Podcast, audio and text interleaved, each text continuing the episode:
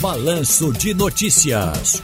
Responsabilidade Social. Minha gente, Marina Ferro é gerente de práticas empresariais e políticas públicas no Instituto Etos e está aqui com a gente já. Olá, Marina, boa tarde, tudo bem? Aliás, Mariana, tudo bem? Boa tarde. Oi, Ciro.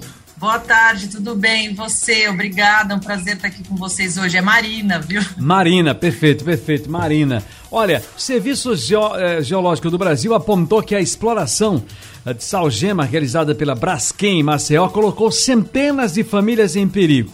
As regiões de Pinheiro, Bebedouro e Mutange Alguns veículos de comunicação também listaram Bom Parte e Farol, foram afetadas pela exploração de salgema, espécie de cloreto de sódio muito utilizado na redução de, de, de na produção, aliás, de soda cáustica e PVC.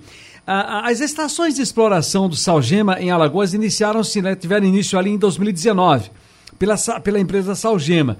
20 anos depois, gente a gente, a, a, a, companhia passou, portanto, a ser controlada pelo conglomerado que deu origem à Braskem, criada em 2002. O que é que ocorreu nos bairros de Maceió, por exemplo, Bebedouro, Pinheiro, Mutange, e, e qual a relação com a Braskem nessa parada toda aí da Salgema?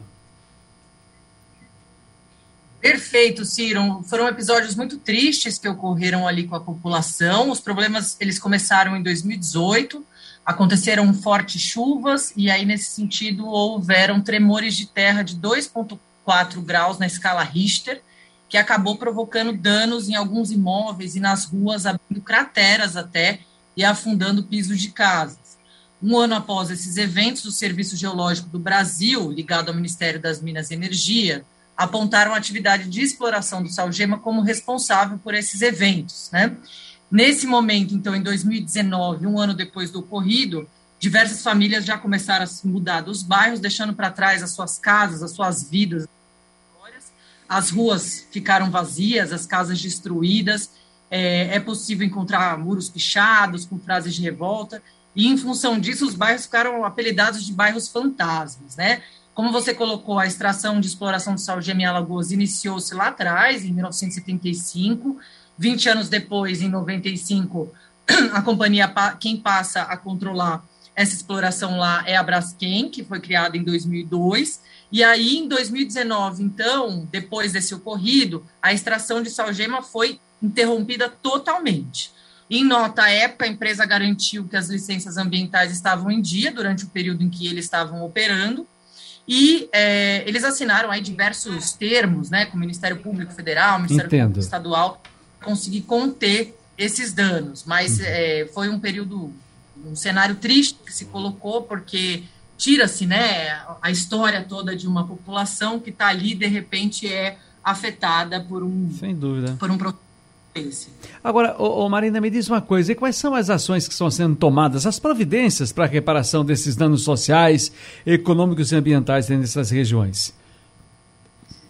Olha, os danos são, foram muitos e reparar esses danos é ainda mais complicado, né? Porque você precisa tanto estar junto com o Ministério Público, com a questão urbanística da cidade, é, envolver diversos atores para buscar soluções rápidas, né? Porque essas pessoas precisam ter moradia, enfim, né? Todo o passivo que fica, você ter que sair da sua casa. Então, são muitas ações que têm que ser tomadas. A Braskem assinou diversos termos, então ainda estão ocorrendo é, as ações referentes a esses termos e ainda não terminaram todas as ações, então foram um período grande, aí, desde 2019 até agora, eles criaram um programa enorme para lidar com a situação, mas ainda há ações em curso, então eles assinaram um termo com o Ministério Público Federal, o Ministério Público três frentes de atuação, principalmente, então uma na direção socio-urbanística, outra na questão ambiental e outra de monitoramento e estabilização.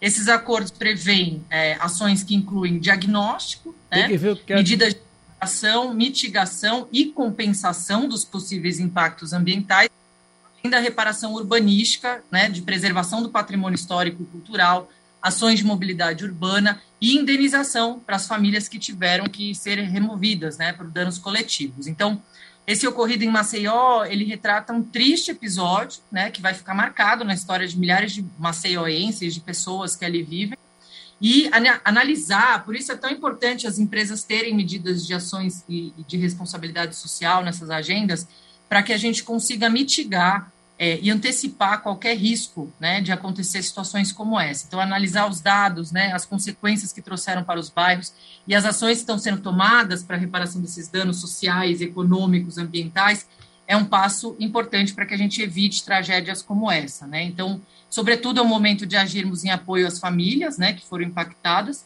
E, nesse sentido, eu convido a todos e todas a assistirem um painel que a gente está promovendo hoje na Conferência Etos, com a participação de Marcelo Arantes, que é o VP da Braskem, Ricardo Young, conselho do, e, do Conselho do Etos, certo. e o doutor Tavares, do Ministério Público Estadual de Alagoas. Eles vão estar trazendo os principais impactos, ações e aprendizados desses acontecimentos. Muito bem.